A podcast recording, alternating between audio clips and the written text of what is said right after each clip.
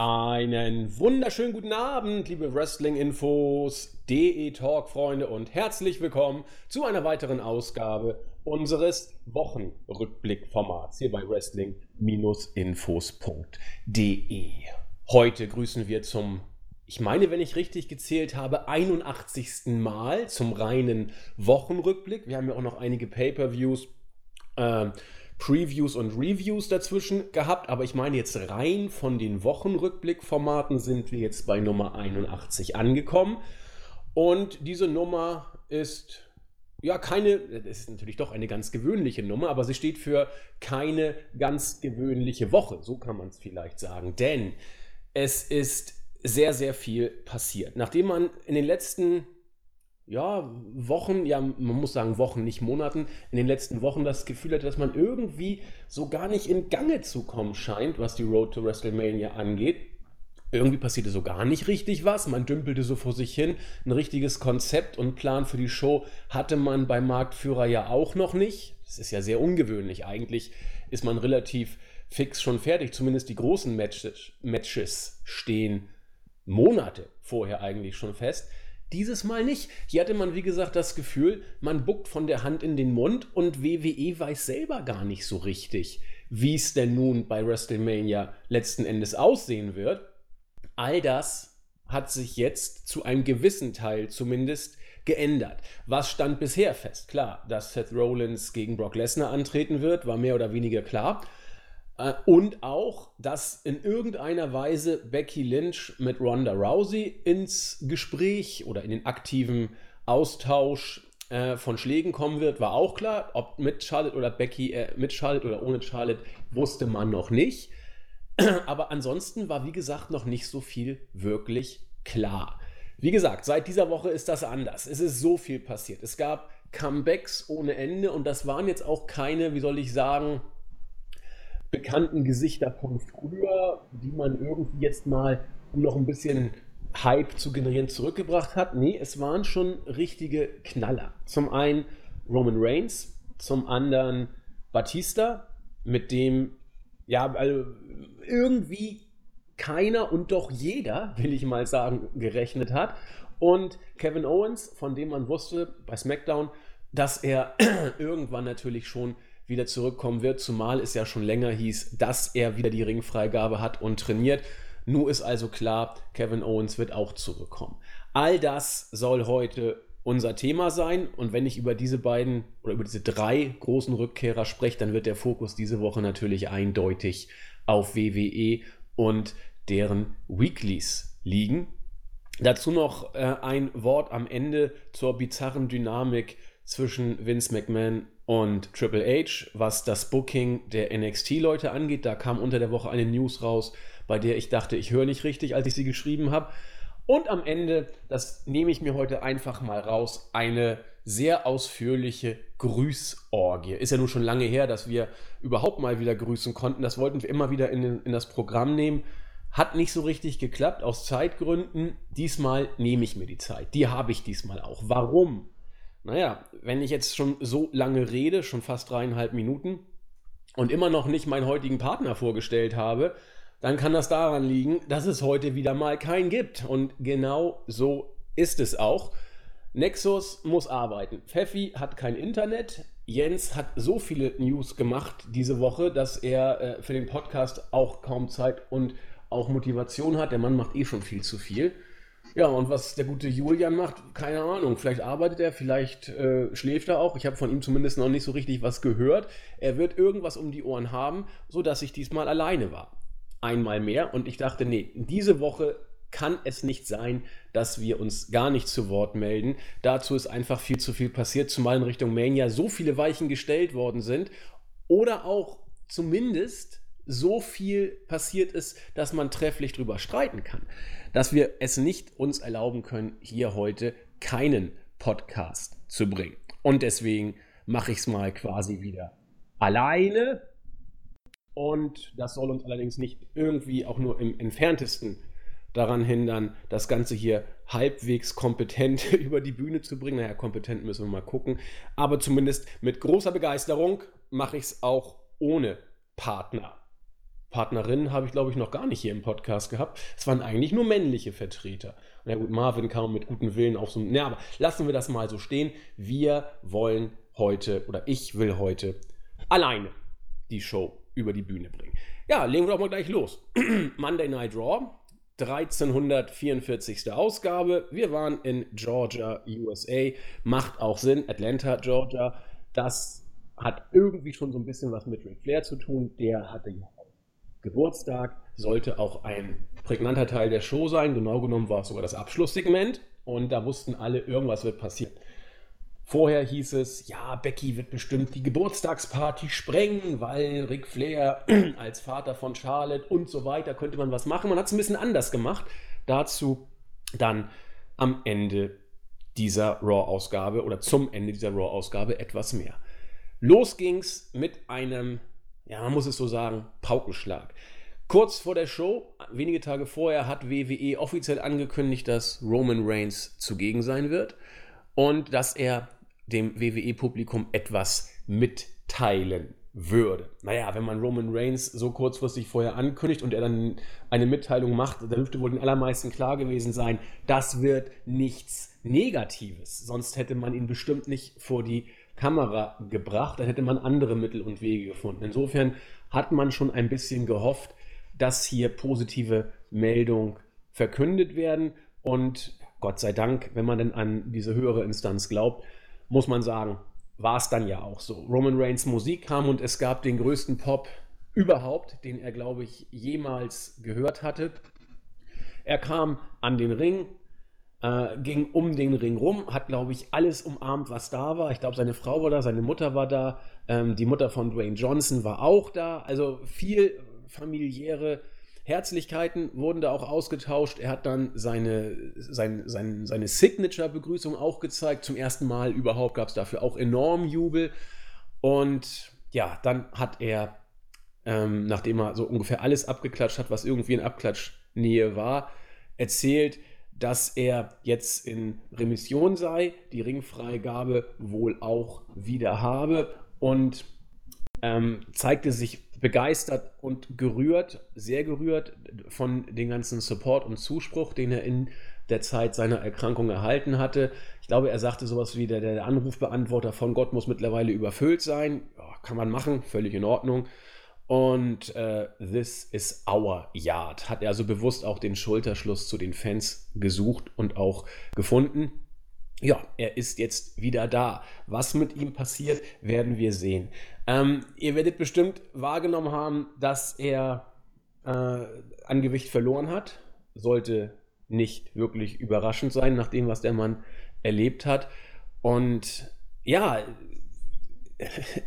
wie soll ich sagen, es ist schön, dass er jetzt nun offensichtlich wieder hoffentlich völlig gesund ist. Und ja, es klingt jetzt blöd, für WWE ist es das Beste, was passieren konnte, jetzt abseits des Menschlichen, denn äh, Reigns ist natürlich etwas, was in Bezug auf Mania jetzt richtig Aufmerksamkeit bringen wird. Egal, was man mit ihm vorhat, ähm, das wird ordentlich ziehen. Und äh, ich habe ganz bewusst diese Woche mal auf die äh, Ratings, die Zuschauerzahlen geguckt. Ähm, es ist immer noch schlechter als im letzten Jahr, aber nicht mehr so krass. 150.000, 200.000 Zuschauer weniger als im letzten Jahr. Wir waren im Schnitt bei, ich glaube, ungefähr 2.900.000. Das ist ja das beste Rating um, oder die beste Zuschauerzahl seit Monaten, klar. Ähm, allerdings hast du auch richtig was gebracht dieses Mal. Du hast Roman Reigns gehabt, du hast Batista gehabt, Du hast äh, Ric Flairs 70. Geburtstag, den du auch entsprechend gut in die ganze Storyline eingebaut hast. Das kannst du nicht jede Woche aus dem Hut zaubern. So nach dem Motto, mal gucken, ob das jetzt wirklich der, der Durchbruch für die Ratings ist oder ein zwischenzeitliches Hoch. Ich meine, wenn man sich die Stundenwerte anguckt, es ging los mit über drei Millionen Zuschauern in der ersten Stunde. Am Ende waren wir wieder bei 2,6 in der dritten Stunde. Und da kam noch mit Batista ein richtiges Ding. Insofern äh, bleibt natürlich auch da die Frage, ob jetzt die Leute wegen des emotionalen Momentes von dem Comeback von Roman Reigns eingeschaltet haben oder weil sie jetzt wirklich auf der Road nochmal Feuer gefangen haben und gehypt sind für Mania. Das bleibt abzuwarten. Ich kann jetzt nur für uns sprechen aus dem Team, die wir dann ja in einer Gruppe von fünf Leuten, wenn dann alles glatt geht, ähm, nach New York fliegen werden. Äh, zumindest Jens und ich sind immer noch nicht so richtig gehypt, was WrestleMania angeht. Ähm, aber wie gesagt, muss man mal gucken, wie das bei äh, den Casual-Fans jetzt einschlägt. Zumindest scheint er gesund zu sein. Emotional bewegt war er 100 Pro auch. Und da will ich jetzt auch gar nicht booking-technisch viel zu sagen. Da kann man einfach, glaube ich, nur sagen, menschlich äh, schön, dass er es zum jetzigen Zeitpunkt geschafft hat, das Ganze in den Griff zu kriegen. Und das ist die Hauptaussage. Jetzt kommen natürlich immer wieder kritische Stimmen, so nach dem Motto, ja Mensch, also dieses Wundermittel, das ist doch toll, das sollte WWE doch mal verkaufen, dann werden sie noch reicher, als sie eh schon sind. Äh, warum? Naja, im Oktober hat Reigns gesagt, er wird jetzt erstmal äh, ja, zurücktreten oder eine Auszeit nehmen oder wie man auch immer das nennen möchte, um sich jetzt äh, gegen den äh, Leukämiekrebs wehren zu wollen. Und wenn man jetzt mal die Monate zählt, Oktober ist er gegangen, November, Dezember, Januar, Februar, dann sind wir bei guten vier Monaten letzten Endes. Und in dieser Zeit das Ganze zu besiegen und auch wieder äh, jetzt in den Ring steigen zu können, das ruft natürlich den ein oder anderen Skeptiker auf den Plan, der hier vielleicht die Frage aufwirft, na, ob das alles wirklich überhaupt so war mit der Erkrankung. Also man muss WWE viel zutrauen. Ähm, unter anderem auch die Tatsache, dass sie mit der Leukämieerkrankung versucht haben, Dean Ambrose zum Mega-Heel zu machen, was mh, mm, sehr grenzwertig von den meisten wahrgenommen wurde, von mir übrigens auch. Also WWE ist nicht dafür bekannt, jetzt moralisch groß zimperlich vorzugehen. Ja, aber ob man wirklich eine Krebserkrankung sich ausdenkt, um das Face der Liga, Roman Reigns, der ja immer noch ausgebuht wurde und auch da kein Ende in Sicht war, um es dann over zu bekommen als Face, um auf diese Weise die menschlichen Reaktionen zu ziehen, das ist schon starker Tobak. Und äh, ich glaube, so etwas jetzt zu, zu denken oder zu unterstellen, ist etwas, was definitiv, also nach meinem Dafürhalten, zu weit geht. Und was man auch nicht tun sollte, man sollte schon davon ausgehen, dass das, was man gesagt bekommen hat, erstmal stimmt und WWE eben nicht unterstellen, dass sie eine Krebserkrankung jetzt hier irgendwie sich ausgedacht haben. Ich halte das für geradezu abwegig. Unabhängig davon, dass man WWE eine ganze Menge zutrauen muss, aber ob sie hier diese moralische Grenze wirklich wagen einzureißen, das weiß ich nicht und äh, wollte es hier auch nur kurz erwähnen, weil man natürlich jetzt auch diese kritischen Stimmen gehört hat. Wir, äh, oder ich zumindest, ich kann jetzt nicht für den Rest des Teams sprechen, deswegen beziehe ich es nur ausdrücklich auf mich. Äh, ich glaube das nicht und möchte hier auch keine Unterstellung in diese Richtung äh, machen. Äh, wollte aber auch nicht unter den Tisch fallen lassen, dass es diese kritischen Stimmen eben gibt. Wie dem auch sei, Reigns ist zurück und äh, ja, was mit ihm alles noch passieren könnte, darüber sollten wir uns im Laufe der Show Gedanken machen, denn es gab ja noch die ein oder anderen, das ein oder andere Ereignis, welches bestimmte Möglichkeiten zumindest angedeutet hat. Ja, das erste Match war ein Tag Team Match. Alistair Black und Ricochet gewannen gegen The Revival. Unabhängig davon, dass The Revival als Champion mittlerweile jedes Match regelmäßig verlieren. Äh, ich meine, sie haben ja auch gegen, äh, ich meine, gegen Champa und Gargano auch schon verloren, als die debütiert hatten. Das äh, ist offen. Über Daniel Bryan komme ich dann nachher mal zu sprechen, auch wenn ich darüber gar nicht sprechen möchte. Der scheint mittlerweile jedes Match zu verlieren bei der Weekly. Aber dass hier eben Ricochet und Black gegen The Revival gewonnen haben, klingt ein bisschen ungewöhnlich. Und äh, andererseits auch wieder gar nicht ungewöhnlich. Es sind zwei Topstars aus NXT, die hier die ganze Geschichte jetzt, sag ich mal, rocken sollen. Neudeutsch, na, sagt man eigentlich schon gar nicht mehr, das sagen eher so die, die äh, möchte gern jung gebliebenen alten Säcke. Rocken sollen, ja, genau. Ähm, die auf jeden Fall hier einen bleibenden Eindruck hinterlassen sollen.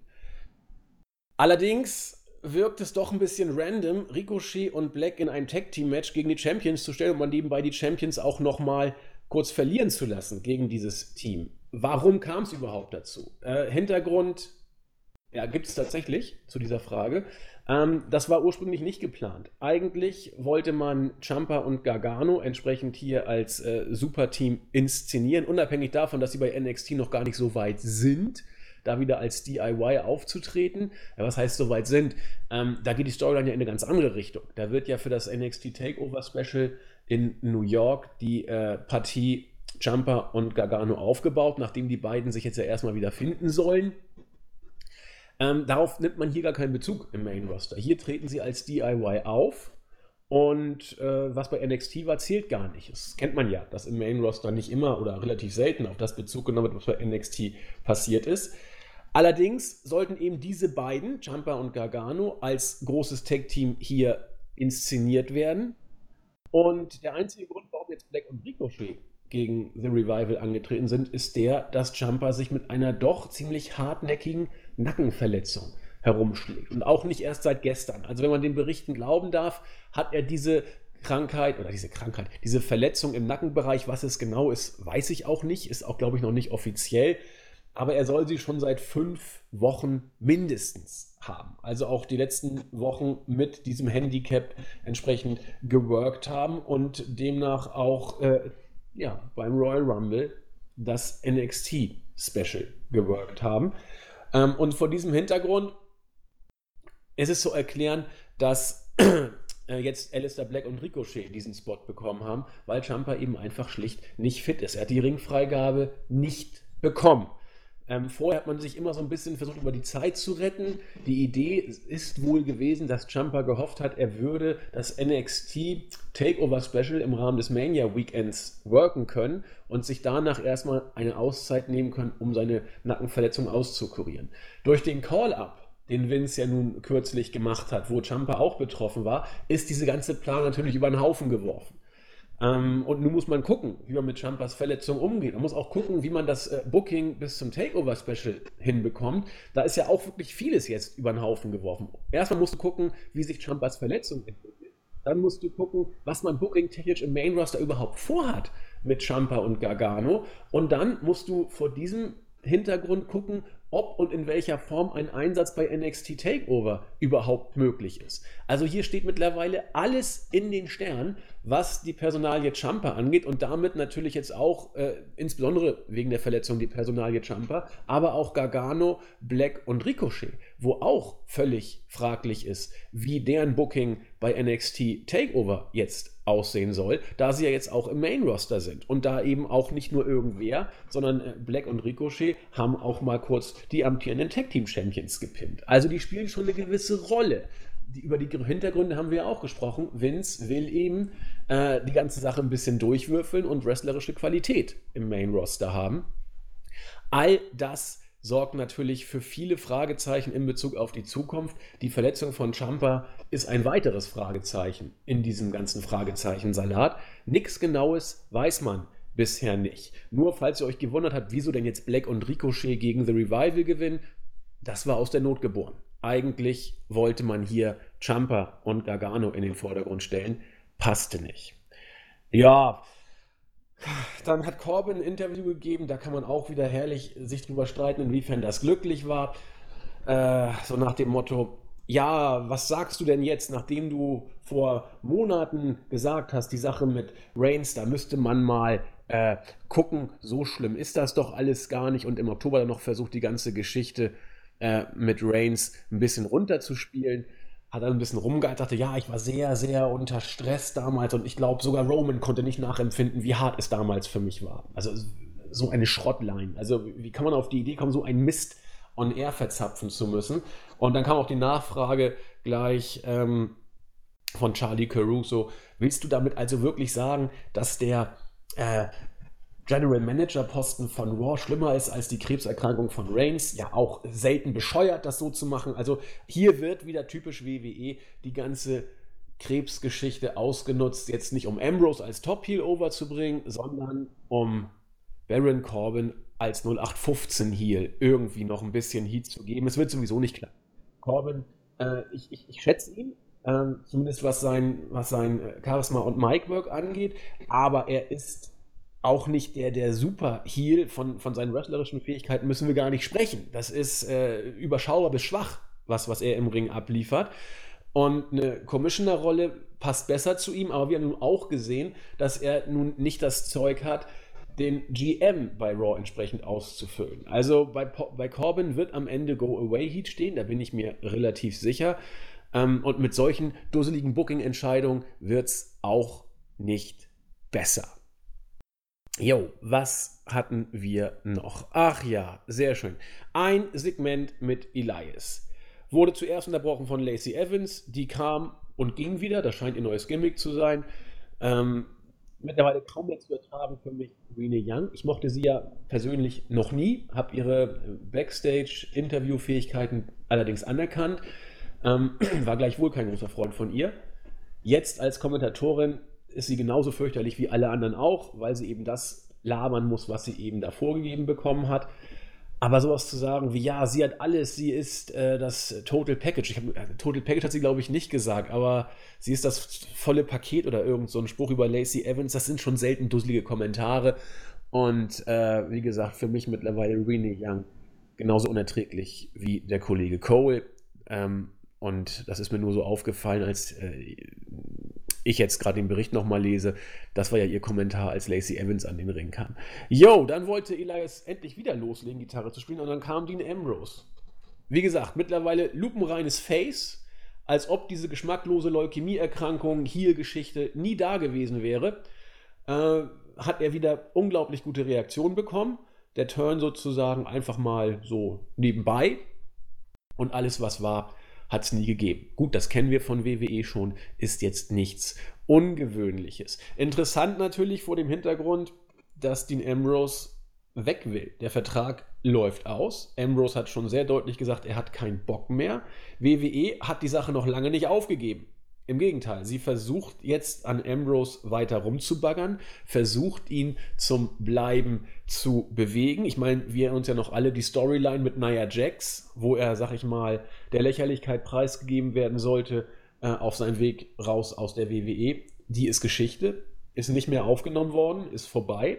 Mittlerweile tritt Ambrose wieder wie ein das typische 0815-Face bei WWE auf, das keinen groß interessiert, also belanglos gebuckt. Das Einzige, was Ambrose meines Erachtens immer ein bisschen rettet, ist sein natürliches Charisma, das man einfach nicht verbiegen kann. Ähm, das wird immer ein Stück weit da bleiben und das kriegst du auch nicht kaputt, auch als WWE nicht.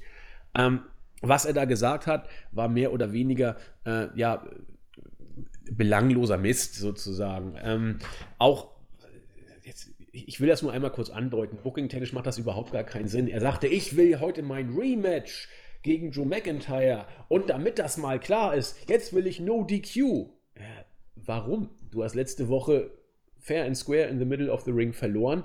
Was willst du jetzt mit einem No DQ Match? Als ob, als ob du irgendwie gescrewt worden wärst oder sowas. Du hast hier gar nicht überhaupt die, äh, die, die Position, irgendwie jetzt auf No DQ zu kommen, weil man dir so übel mitgespielt hätte. Also ziemlich dusselig einfach. Aber man muss ja irgendwie das Rematch in Gang bringen. Man hatte ja noch was vor mit Ambrose. Dazu kommen wir dann später. Ja, das nächste Match, Tag Team Match, Ronda Rousey und Natalia haben gegen den Riot Squad gewonnen, war ein reines Stepstone Match. Es war der Aufbau für das Segment, das dann folgen sollte. Während des Matches kam dann auf einmal wieder Becky Lynch in der Art, wie WWE eben Top Main Eventer für WrestleMania aufzubauen gedenkt. Sie kam an den Ring, wieder mit ihrer Krücke, hat zuerst Nettie umgehauen, die versucht hat, das Ganze ein bisschen zu beschwichtigen. Dann kam der Brawl zwischen Ronda und Becky, ging hin und her. Das Ganze wurde dann irgendwann von den Offiziellen unterbunden. Und äh, genau, Becky wurde verhaftet oder wurde abtransportiert.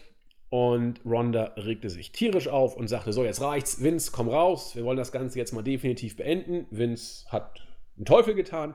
Lieber ist Stephanie rausgekommen, die dann auch mit eher verhaltenen Reaktionen wahrgenommen wurde. Man hat ja doch so ein bisschen auf den Chairman gehofft. Aber es kam die Tochter. Viel Gelaber, viel Gelaber. Becky sagte, Becky war gar nicht mehr da, Ronda sagte, ich will, dass die Suspendierung sofort aufgehoben wird, denn ich werde ihr jetzt ordentlich ein verpulen bei WrestleMania. Stephanie sagt, na, ist alles nicht so einfach, ist alles nicht so einfach. Eine Suspendierung aufheben ist nicht so leicht. Völliger Schwachsinn. So einfach, wie du sie aussprechen kannst, kannst du sie auch aufheben. Aber da müssen ja die Verwaltungsvorgänge erstmal alle absolviert werden. Hochlebe der Vorgang. Und ansonsten ist das generell doch recht herausfordernd. Ronda fand das alles irgendwie doof, hat dann Triple Threat ins Gespräch gebracht. Na, ist auch nicht so einfach, sollten wir lassen sagt Stephanie. Und Ronda so, nun habe ich aber die Faxen dicke, ich will das jetzt. So, und dann kam was Interessantes. Dann sagte Stephanie, so, was glaubst du eigentlich, mit wem du hier sprichst? Ich bin der Boss und du machst, was ich sag, so nach dem Motto.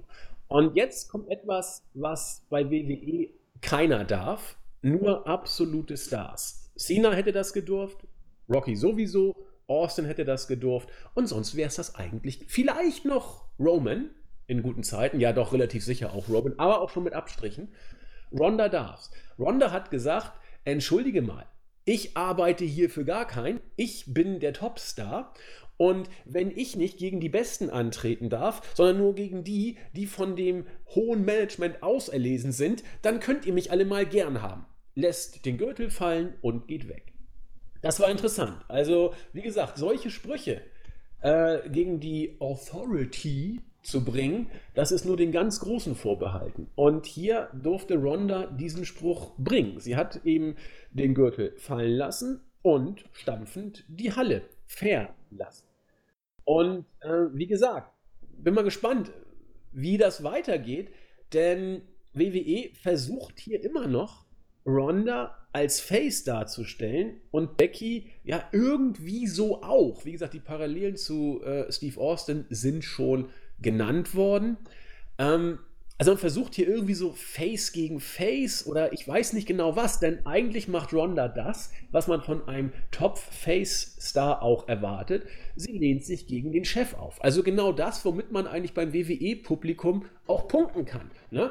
Man man inszeniert Ronda so, wie denjenigen oder diejenige, äh, mit denen sich das Publikum identifizieren kann. Mit jemand, der dem Chef mal in den Arsch tritt und sagt, du kannst mir gar nichts, ich mach das, was ich will. So inszenierst du Faces. Also wird WWE offenbar versuchen, Ronda als Face weiterhin aufzubauen und Becky als, ja, ich sag mal, als Star in Anführungszeichen. Wobei das auch ein bisschen merkwürdig ist, denn äh, Ronda ist, was Mainstream angeht, deutlich der größere Star als Becky Lynch. Was den Overness-Faktor angeht, ist Becky definitiv im Moment der größere Star. Und es, es deutet sich an, Face gegen Face, Singles-Match. Wobei man immer noch versucht, Becky irgendwie als Heel zu bucken. Denn das, was sie hier gemacht hat, war lupenreine Heel-Aktion. Sie kommt mit ihrer Krücke, verprügelt die arme, facige Nettie und dann Ronda. Also hier versucht WWE so ein Stück weit gegen den Strom zu bucken, habe ich das Gefühl, einmal mehr. Denn das Publikum liebt Ronda nicht. In dieser Fehde sowieso nicht. Ronda war monatelang extrem over, dann kippte es irgendwann so ein bisschen und jetzt in der Fehde gegen Becky ist es definitiv gekippt. Also das äh, Standing von Ronda. Ronda ist hier, was die Wahrnehmung der Fans angeht, eher oder relativ eindeutig Heel. Das Booking von Ronda ist immer noch Face.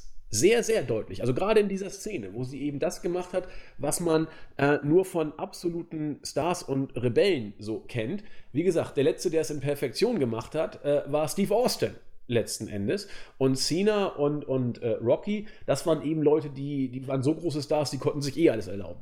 Reigns auch so ein bisschen.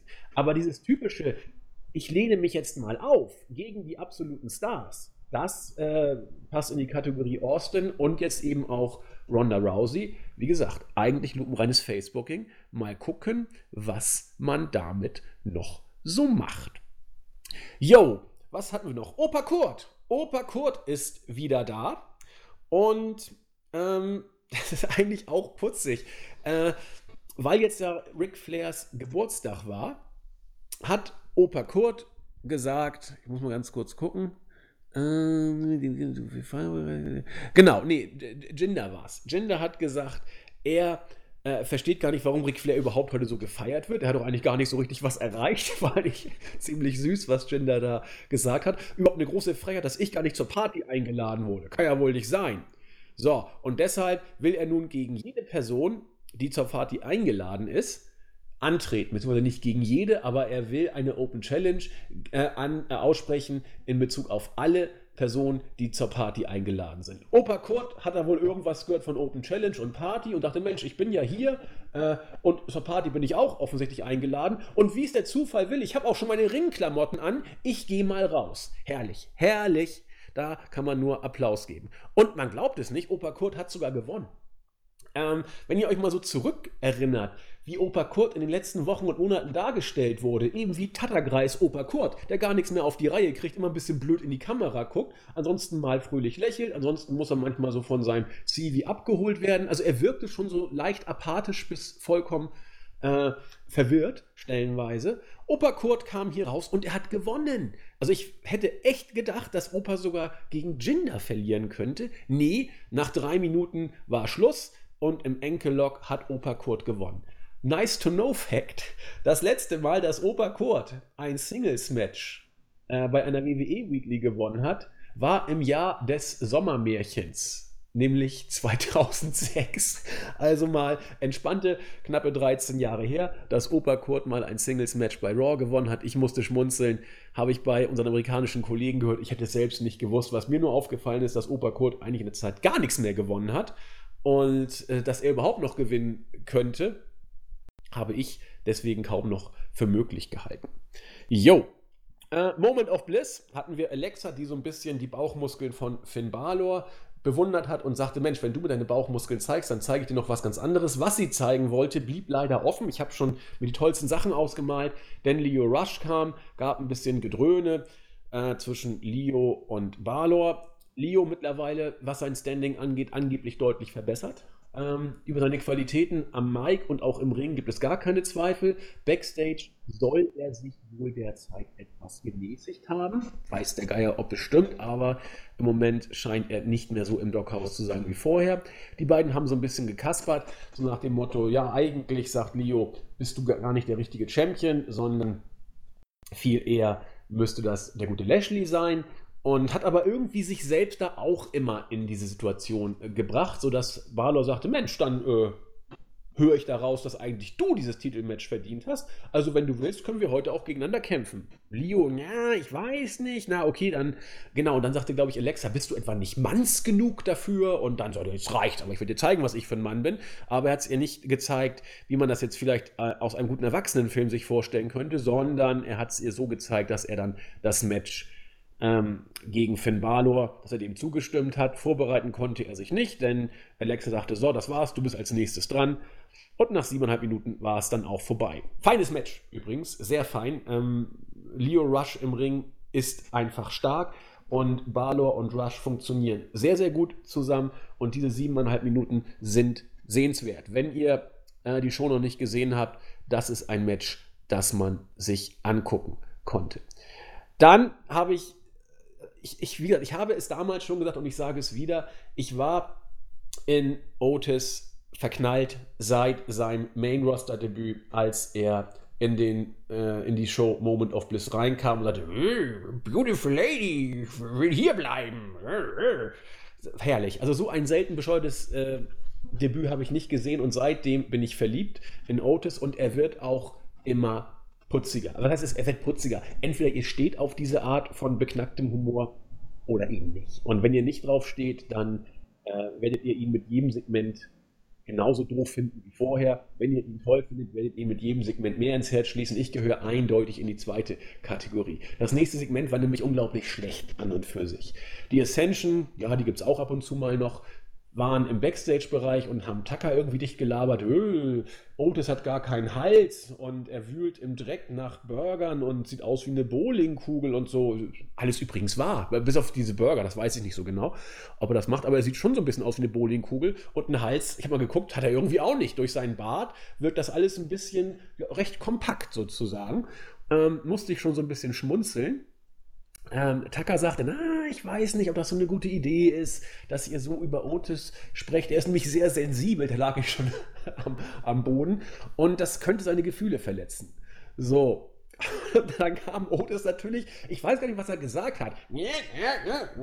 Irgendwie kam er dann da angeoinkt und äh, Otis, äh, Tucker hat auch gleich gepetzt. Du, die, die, die, die sagen, diese beiden Comedians hier, stand up, musste ich schon lachen, obwohl es schlecht war, haben gesagt, äh, du siehst aus wie eine Bowling, wie ein Bowlingball, glaube ich, oder Bowlingkugel, Bowlingball, Bowlingball, hat er das dann nachgesagt? Ja, ja, und äh, die sagen auch, dass du äh, im, im Hinterhof nach irgendwie Cheeseburgern wirst. Cheese! Also es war so unglaublich großartig, was, was Otis da wieder mit ein paar Geräuschen gemacht hat, dass er dann nebenbei die Ascension noch abgeräumt hat. Okay, das war jetzt ja nur auch klar.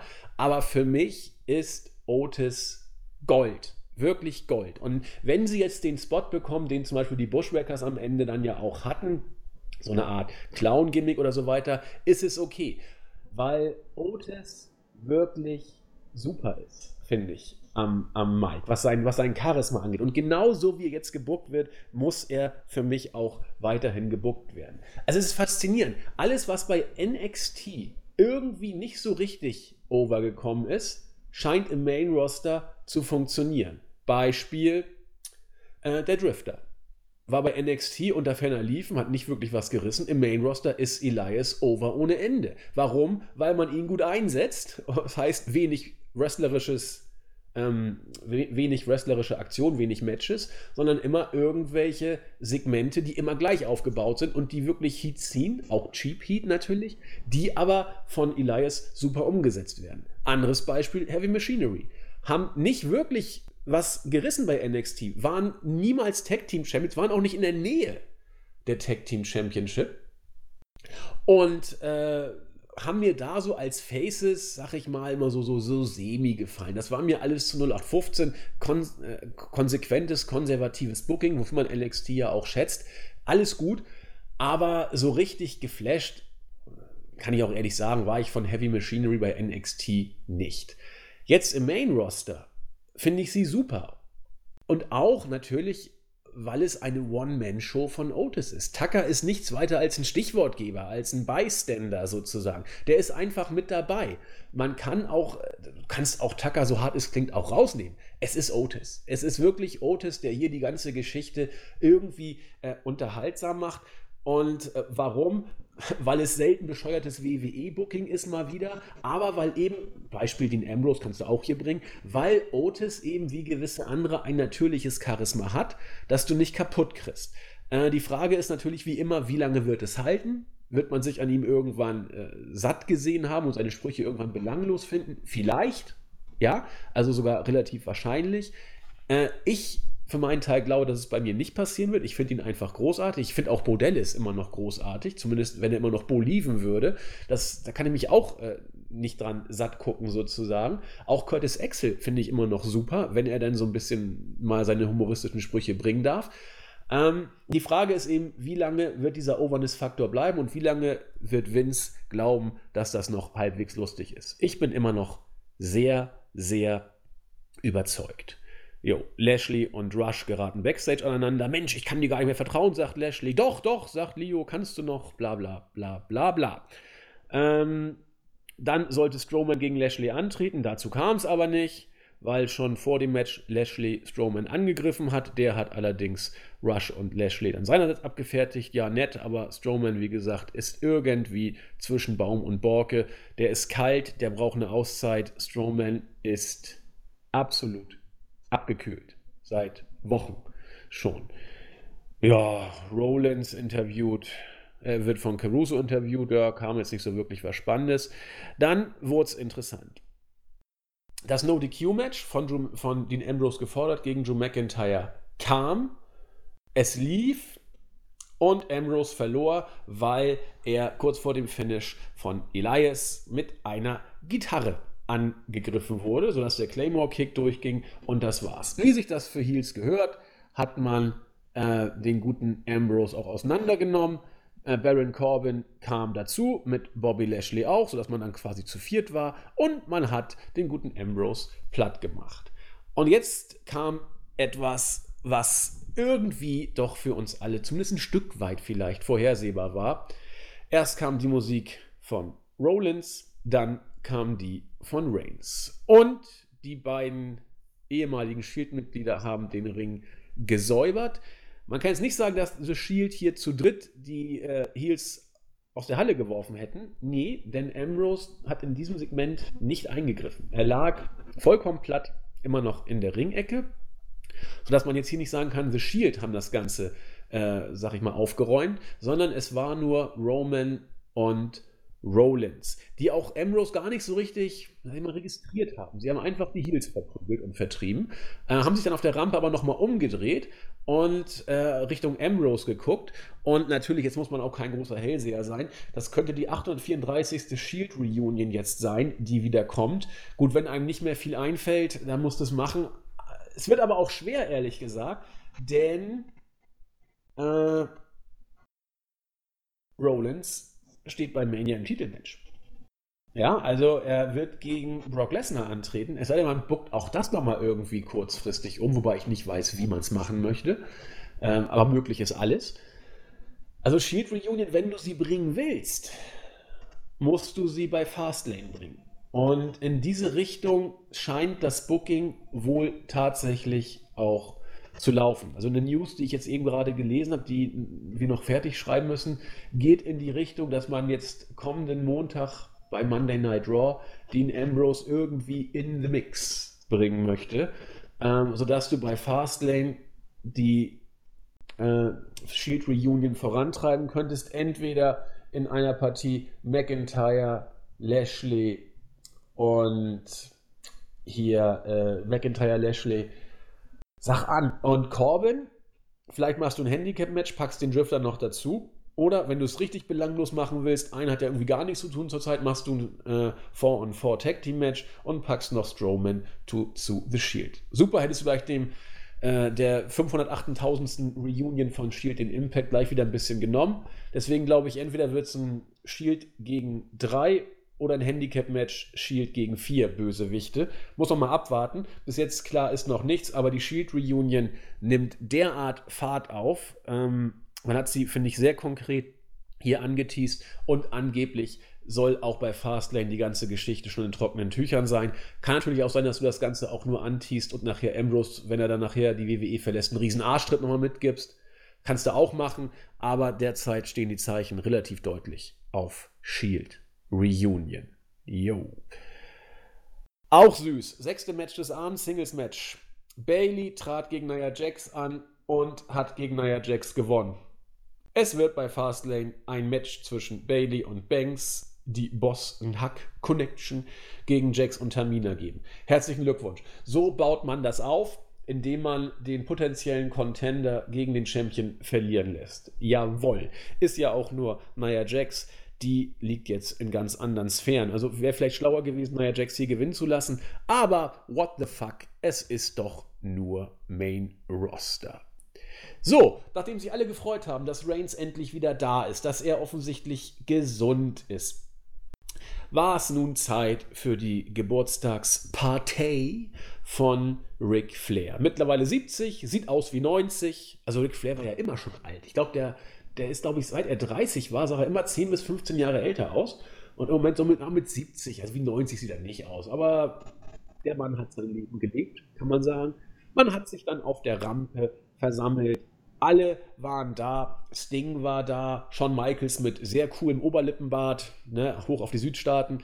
Ähm, Ricky Steamboat war da und sah Bombe aus. Also 66 ist der Mann. Ähm, so wie Ric Flair immer älter aussieht, als er ist, sieht er immer jünger aus, als er ist, finde ich. Und naja, dann hat Hunter eben so ein bisschen was erzählt. Äh, ja, super hier die Show. Ronda legt ihren Titel nieder, Reigns kommt zurück. Das passt ja alles zu Ric Flair. Äh, na gut, wenn du meinst, dann soll es so sein. Und nun wollen wir ihn mal rausholen. Los, Rick, komm und äh, jetzt gehen wir ein trinken und die Torte ist auch da und so weiter.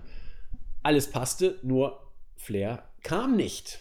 Stattdessen haben wir eine Gestalt gesehen, die auch sich sehr schnell als Batista entpuppt hat, die dann Ric Flair aus seiner Umkleidekabine rauszog, nachdem er so wie in den Bud Spencer und Terence Hill in die Tür zugeschlagen hat. Dann gab es so bom, bom, bom, bom, bom, diese typischen Knallgeräusche, wenn sie die Leute verprügeln. Dann zog er Ric Flair am, ja, am Kragen sozusagen wieder raus und sagte dann: So, Hunter, habe ich jetzt deine Aufmerksamkeit. Hunter äh, hat dem Ganzen in der Tat seine Aufmerksamkeit gegeben, ist rausgelaufen Und am Ende des Tages, ach, am Ende des Tages, hütet euch vor Leute, die am Ende des Tages sagen. Oder Comfort Zone oder Quality Time oder sowas. Aber jetzt habe ich es selbst mal gemacht, also sehr unangenehm. Aber am Ende der Show war ähm, der gute Batista schon weg, nachdem, er, nachdem Hunter dann Flair backstage erreicht hatte. Hier ist also auch eine Sache aufgebaut worden. Relativ sicher kommt es jetzt zum Match Batze gegen Triple H bei Mania. Es wurde immer so ein bisschen gemunkelt.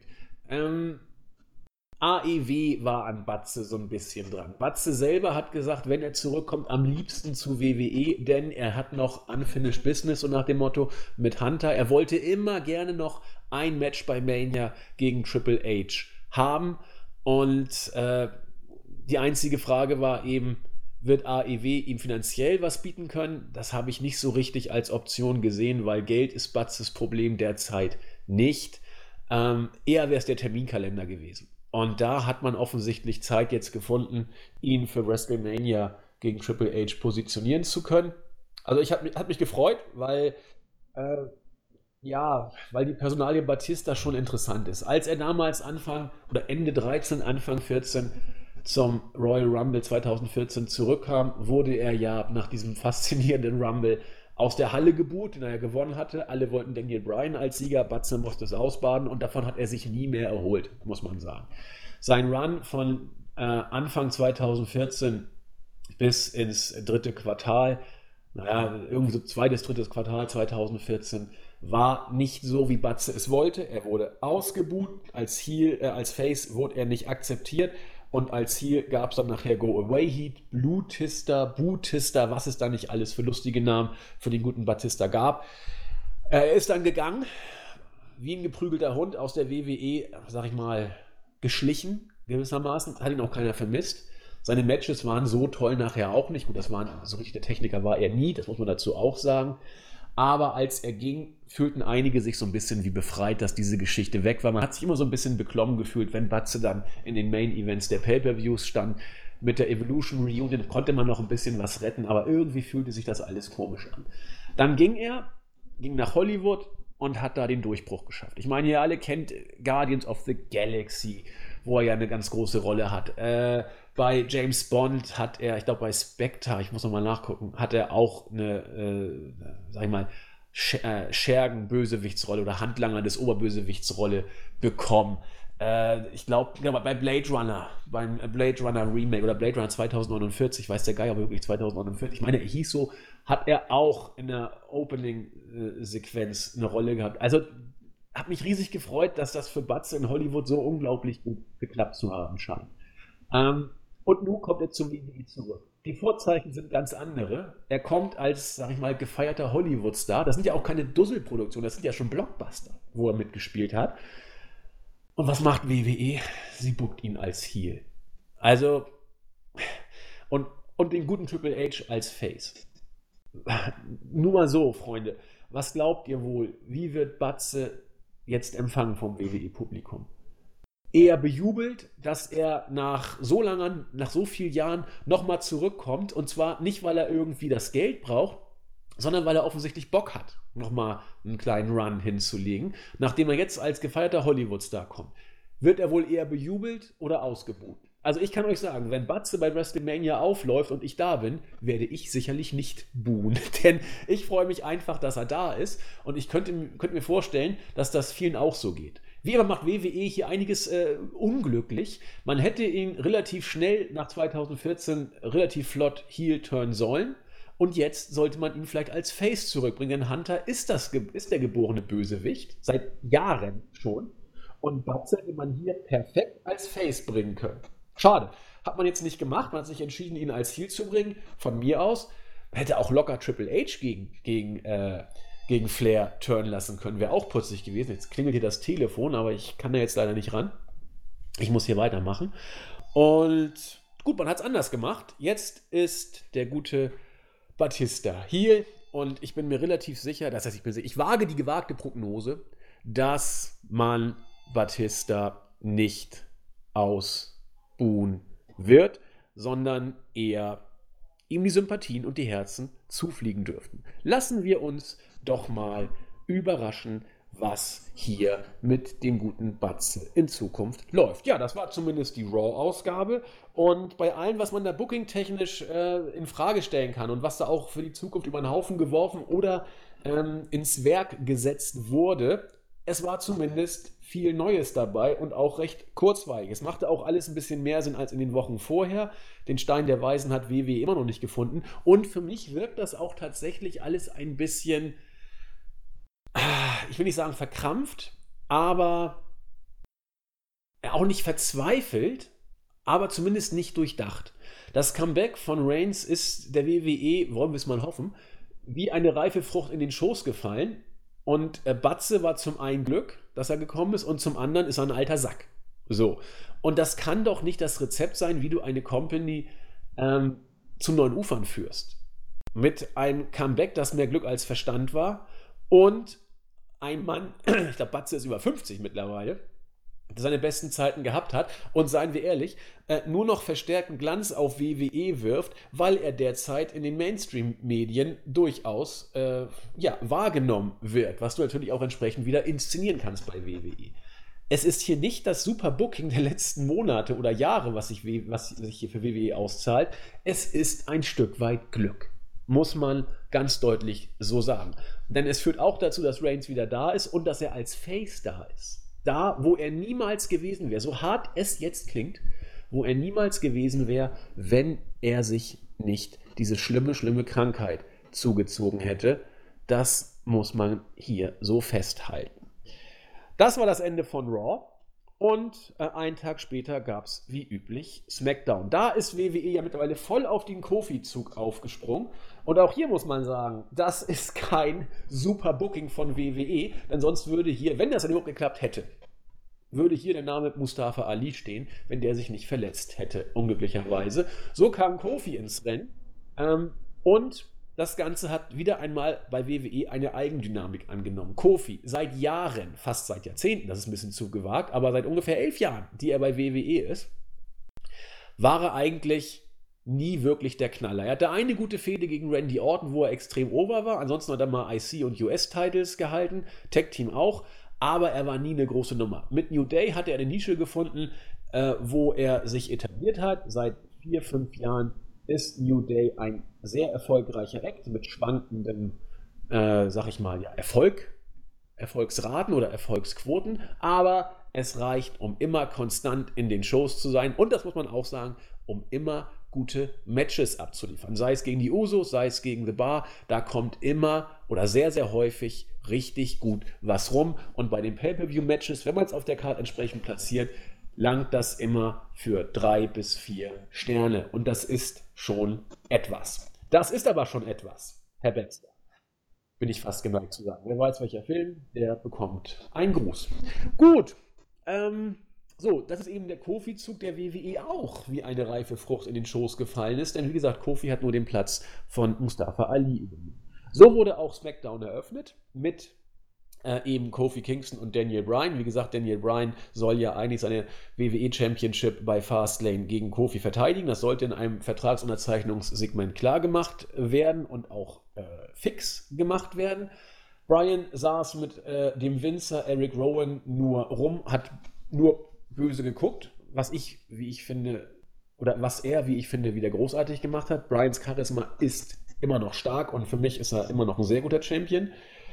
Kofi und New Day kamen hopsen an den Ringen und Kofi sagte das, was, was man eben so sagt, wenn man bei WWE als Top-Main-Eventer gepusht wird. Ja, meine Zeit musste irgendwann ja kommen. Ich habe immer dran geglaubt, ihr habt mir auch geholfen. Meine New Day-Leute haben mir auch geholfen. Ich werde jetzt diese Undercard, diese Underdog-Rolle nehmen und bla bla bla bla bla. Das muss alles so machen und da erkennt man das WWE-Booking. Hier setzt WWE wieder knallhart auf den Underdog-Faktor. Kofi wird ähnlich gebuckt wie Daniel Bryan vor fünf Jahren. Und ja, kann man machen. Was dem einen recht ist, ist dem anderen billig. Ist jetzt nicht eine ne große äh, Leistung von WWE, aber, und das muss man auch sagen, WWE erkennt immerhin, dass die Fans hier Kofi wollen und man geht mit dem Flow. Das ist das ist auch eine Leistung von Vince, muss man sagen, nachdem er sich ja doch sehr, sehr häufig schon gegen die Meinung der Fans entschieden oder beziehungsweise die Meinung der Fans ihm einfach egal war. In diesem Fall Becky wie Kofi geht er mit dem Fluss und hört auf die Meinung der Fans. Das muss man an dieser Stelle einfach mal äh, festhalten, denn es ist keine Selbstverständlichkeit bei WWE. Und auch das ist typisch. Nachdem äh, Brian unterschrieben hat und Kofi gerade äh, unterschreiben sollte, kam Vince und hat gesagt, nein, nein, nein, Kofi, alles in Ordnung, aber bei Fastlane muss jemand von einem größeren Kaliber antreten. Und es kam Kevin Owens. Bei uns im Bericht steht mit gemischten Reaktionen. Ich finde, das waren relativ große Pops, die Owens bekommen hat, als er dann äh, auch an den Ring trat. Und er hat dann anstelle von Kofi den Vertrag unterzeichnet. Kofi ist backstage gegangen, vollkommen traurig und so weiter und so fort. So, was jetzt irgendwie sich so anhört, als ob Kofi raus wäre, auf den ersten Blick, ist doch nichts anderes als die Becky-Storyline für WrestleMania. Kofi wird so wie das hier aufgebaut ist, da bin ich mir sicher, bei WrestleMania gegen Brian antreten. 100 Pro. Also da bin ich mir sowas von sicher. Und das ist auf der einen Seite irgendwo konsequent, auf der anderen finde ich es fürchterlich. Denn mit ähm, Kevin Owens kommt hier einer zurück, der für mich zu den besten Workern als Gesamtpaket bei WWE überhaupt zählt. Und man muss es, glaube ich, so sagen, er ist nichts anderes als ein Stepstone oder eine Zwischenstation für das Match Brian gegen Kofi bei WrestleMania.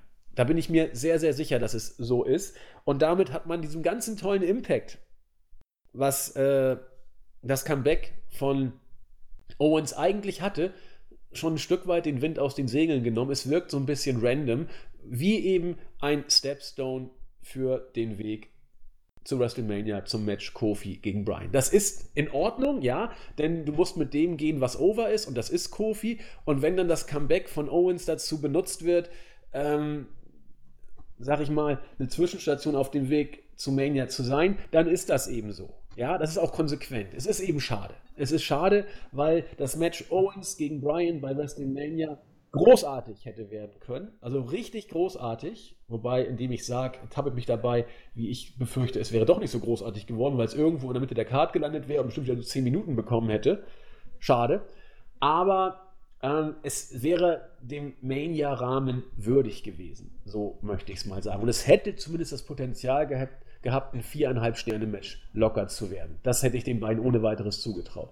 Jetzt muss man einfach hoffen, dass es bei Fastlane eine klasse Aktion wird und dann bin ich mal auch sehr gespannt, ob sich Kofi halten wird, was seine Overness angeht. Ich bin etwas zurückhaltend, muss ich ehrlich gestehen. Ähm, ob sich Kofi noch für die nächsten, das ist ja gar nicht mehr so lange, ist ja nur noch ein Monat, ein guter Monat. Ja gut, das, das müsste noch klappen. Also vier Wochen sollte es doch noch möglich sein, vier, fünf Wochen, dass Kofi seine Hotheit, sag ich mal, seine heiß wie Frittenfett-Situation retten kann bis Mania. Und dann ist das auch irgendwo ein Match, das die Fans haben wollen. Und dann ist auch alles möglich. Ja, dann ist es auch möglich, dass Kofi den Titel von Brian gewinnt, wobei ich beim Gedanken schon irgendwie kurz zusammenzuck. Aber geh mit dem, was heiß ist. Kofi ist heiß. Und da muss auch das Comeback von Owens ein bisschen, sag ich mal, runterfallen. Was nun so schlimm auch nicht ist, denn wir werden bei Fastlane, das Match wird da den Main Event bilden, bin ich mir relativ sicher. Wir werden bei Fastlane ein großartiges Match sehen zwischen Owens und Brian. Und wenn man das richtig macht, auch hier ertappe ich mich gerade dabei, dass es natürlich nicht passieren wird, aber wenn man es richtig macht, kann man es auch so inszenieren, dass auch ein Kevin Owens hier nicht leiden muss. Ähm, ja, ich bin mal gespannt. Wie gesagt, Owens zurück, Kofi immer noch heiß. Was da rauskommt, wird man abzuwarten haben. Ebenso zurück ist Matt Hardy, von dem man auch dachte, er hätte seine Karriere eigentlich mehr oder weniger schon beendet, hat ja auch äh, backstage schon viel äh, als Producer gearbeitet und äh, hat nun die Ringfreigabe, ist wieder da. So richtig was mit ihm vor hatte man nicht. Was macht man da? Nehmen wir doch mal einfach die Hardy Boys wieder und packen sie zusammen und lassen sie gegen das Team gewinnen, das derzeit für jeden den Aufbaugegner spielen muss, nämlich The Bar. Die verlieren mittlerweile gegen alles, was Rang und Namen hat. Und jetzt auch äh, sind sie eine Art Aufbaugegner für die wiedervereinten Hardy Boys. Mal gucken, ob man das gleiche macht, was man bei WrestleMania vor zwei Jahren gemacht hat, dass man sie wieder um die äh, Tag Team Championship antreten lässt. Muss man alles mal abwarten. Zumindest ist Matt Hardy jetzt wieder da. Jeff Hardy als Singles-Worker war in Ordnung, aber so richtig durchgeschaltet, seien wir ehrlich, ist er auch nicht. Und insofern ist auch hier relativ konsequent, dass man die Hardy Boys wieder zusammenpackt. Freut euch, freut euch, der Honky Tonk Man kommt in die Hall of Fame, da kommen sie irgendwann sowieso alle hin. Aber Charisma hat dieser Mann ohne Ende gehabt und ich weiß gar nicht, ob er der immer noch mit der längsten Regentschaft als IC-Champion ist. Muss ich nochmal drüber nachdenken. Ähm, zumindest glaube ich immer noch die längste Regentschaft äh, am Stück. Aber müsste ich, wie gesagt, nochmal nachschauen. Irgendwie, Dolph Ziggler ist ja auch in der Nähe, was die kombinierten Tage angeht. Aber ehe ich hier Unfug erzähle, halte ich mich lieber zurück und kommt zu R-Truth, der seinem Vorbild John Cena entsprechend eine Open Challenge ausspricht. Die wurde angenommen von gleich zwei, von Andrade und Rey Mysterio. Das äh, verleitete Truth zu der Frage, was würde mein großes Idol wohl machen? Ach, ich nehme gleich beide Challenges an und so gab es ein Triple Threat Match. Relativ flott, fand ich, hat mir wirklich gut gefallen, was hier gezeigt wurde. Die Tatsache, dass R-Truth Champion war, hatte ich schon vollkommen verdrängt. Also ich wusste gar nicht, dass das, äh, also ich jetzt, als er dann als Champion auflaf, äh, auflief, wusste ich, ja, ja, er ist es, aber irgendwie hatte ich das gar nicht mehr so auf dem Schirm. Ähm, ein Schelm, wer Böses dabei über das Standing der US Championship denkt, aber Artrus hat auch heute wieder verteidigt, ähm, konnte äh, abstauben, denn der eine 619, den Mysterio gegen Andrade und äh, eben R-Truth ansetzen wollte, traf nur Andrade und das konnte R-Truth dann ausnutzen. Ja, Charlotte kommt raus, erzählt belangloses Zeug. Ich bin die Tolle, bei Mania werde ich gewinnen. Nichts Neues, muss man so sagen und auch hier nicht groß ähm, erwähnenswert. Genauso wenig wie die Tatsache, dass Ricochet und Alistair Black gegen Nakamura und Rusev gewinnen. Nakamura mittlerweile ein Schatten seiner selbst. Er spielt das Ganze runter, professionell wie er ist. Leidenschaft ist da nicht zu sehen. Rusev äh, mittlerweile einer von vielen. Das ist äh, random, was mit den beiden gemacht wird. Aber na gut, mittlerweile liegt der Fokus auch ganz woanders. Ob Nakamura nochmal die Kurve kriegt, ich weiß es nicht. Ich weiß auch nicht, ob er das überhaupt will. Er wird jetzt seinen Vertrag erfüllen und dann mal gucken, was AEW oder New Japan. Wir werden das erleben. Bei WWE spielt er keine große Rolle mehr. Und was an Rusev Day mal heiß war, ist es schon lange nicht mehr. Auch AJ Styles, derzeit ziemlich kalt, wurde interviewt. Mensch, Styles, wie fühlt es sich denn an, dass man irgendwie so ziemlich kacke ist und im Tal der Tränen auf dem Tiefpunkt? Ja, egal, ich werde allen noch zeigen, dass das das Haus ist, das ich gebaut habe. Randy Orton sagt, naja, weiß ich nicht so genau und geht weg. Ach Gott, ja, Fede Styles, Orton, ich hätte schwören können, das habe ich schon mal gehört. Juckt mich jetzt nicht. Muss man abwarten, was passiert. Man gibt den beiden was zu tun. Und ein Standing haben sie ja auch beide. Insofern, warum nicht? Dann war Main Event Zeit. Kofi Kingston und Kevin Owens. Da hat Owens ja ein Tag Team Match zu Beginn erbeten und es auch bekommen, traten gegen Daniel Bryan und Eric Rowan an. Wie sich's gehört für einen guten Champion, wird der Champion wieder mal gepinnt. Ich habe jetzt keine Ahnung, ob Bryan überhaupt mal in der Weekly in den letzten Wochen irgendwas gewonnen hat. Ich meine mich zu erinnern, dass er in den letzten drei Wochen in den Weeklies immer gepinnt wurde. Zweimal von Kofi, jetzt von Kevin Owens. Läuft. Aber meine Fresse, wenn man denn ein Championship-Match nicht anders bei WWE in der Lage ist aufzubauen, dann soll es eben so sein. Und es gilt wohl die alte Weisheit, wer bei den Weeklies verliert, der wird den Titel äh, dann bei dem Pay-Per-View verteidigen. Ob das Bryans Standing als Champion irgendwie stärkt, ich bin mir nicht sicher. Meine persönliche Auffassung ist, dass das total bescheuertes Booking ist aber bei WWE gilt die Regel, die in jedem Swingerclub gilt, alles kann, nichts muss und von daher kann man auch den Champion mal hoch und oft in den Weeklies verlieren lassen. Ach Gott, WWE ist eben so. Jo, das waren die Weeklies. Viel ist allerdings tatsächlich passiert. Das muss man bei allem, was ich an Kritik hier vorzubringen habe, unbedingt nochmal betonen. Ähm, ob die Road Fahrt aufnimmt, bleibt abzuwarten. Ob man das Momentum mitnehmen kann, bleibt abzuwarten. Und was die letzten oder die kommenden Wochen zur Mania bringen, bleibt ebenfalls abzuwarten. Nächsten Sonntag haben wir ja erstmal Fastlane und da werden wir auch noch ein bisschen was zu sagen. All das ist Zukunftsmusik. Aber um es mal positiv zu formulieren, es ist einiges passiert und man darf die Entwicklung mit Spannung weiter verfolgen. Auch hochinteressant, so möchte ich hier nur kurz nebenbei anmerken, jenseits der Weeklies oder bezieht sich eher auf das, was in den vergangenen Tagen passiert ist, die Call-Ups von Johnny Gargano, Alistair Black, Tommaso Ciampa und Ricochet. Ähm, es ist geradezu grotesk, was sich hier teilweise so in dem Blätterwald abspielt. Und wenn man das Ganze einigermaßen glauben darf, kann man sich nur an den Kopf fassen. Wenn man sich fragt, warum bei NXT das, was over war, im Main Roster nicht funktioniert, hat das vielleicht tatsächlich Gründe. Man kann sagen, was bei NXT funktioniert, muss nicht zwingend auf der großen Bühne des Main Rosters funktionieren. Man kann aber auch sagen, dass es vielleicht andere Gründe gibt. Und nach dem, was man jetzt unter der Woche gelesen hat, soll es wohl wirklich so sein, dass Hunter in seinem NXT-Universum ja wirklich nicht nur er selbst, sondern auch alle anderen, aber zumindest doch sehr gute Arbeit leistet. Na, also da wird konservativ und konsequent oldschool-mäßig gebuckt. Da, wird, äh, da werden Faces aufgebaut, da werden Heels böse dargestellt und du hast die Takeover-Matches und die Events selber als die Events, wo große Fäden entweder weitergeführt oder entschieden werden. So willst du Pay-per-Views haben als Wrestling-Fan. Ja? Und wenn es dann Richtung Main Roster geht, bist du eben in der Knochenmühle, in der Show-Schlampengeschichte. Da, wo jede Woche ist falsch, wo stündlich etwas ändern kann. Dafür ist nicht jeder gemacht.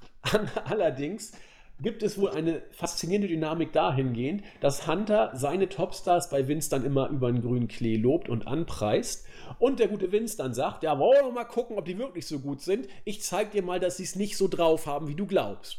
So nach dem Motto, dass sie von vornherein eigentlich kaum eine Chance haben, denn Vince möchte Hunter dann zeigen, dass und warum er falsch liegt, sodass die von NXT gerade hochgeholten Stars oder Talente quasi schon äh, Strom gegen den Strom schwimmen müssen und es saumäßig schwierig haben, überhaupt zu bestehen, denn Vince möchte Hunter offensichtlich zeigen, dass und warum er mit seinen Leuten falsch liegt. Toll, toll, toll. So kann man es auch machen.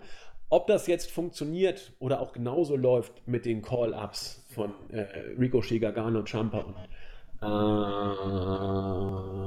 äh, Black, wird abzuwarten bleiben, denn in diesem Fall hat Vince wohl wirklich nach einem Strohhalm gegriffen.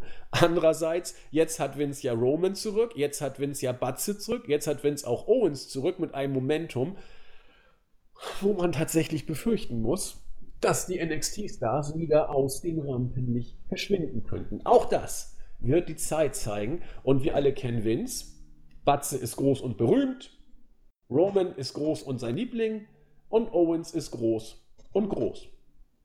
Kann sein, dass Vince den Fokus ganz schnell dahin wieder legt. Lassen wir uns überraschen. Damit sind wir für diese Woche ans Ende gelangt, was die WWE Weeklies und, sag ich mal, die für mich Knaller-News der Woche angeht, nämlich Vince und Hunter, die bizarre Dynamik zwischen den beiden herrscht. Ähm, ihr habt es geschafft, mir über eine Stunde bis jetzt zuzuhören, wenn ihr es denn bis hierhin geschafft habt. Und das muss sich doch auch lohnen. Ich möchte deswegen wieder mal das hochhalten, was ein bisschen äh, unter den Teppich gefallen ist die letzten Wochen, nämlich die Grüße. Heute möchte ich euch wieder mal ähm, ja, huldigen und vielen Dank sagen, dass ihr uns zuhört ab und zu und dass ihr auch teilweise was dazu schreibt. Ähm, diese Woche erstmal nur die Startseite, weil die kriege ich relativ entspannt aufgerufen. Ich habe sie gerade da.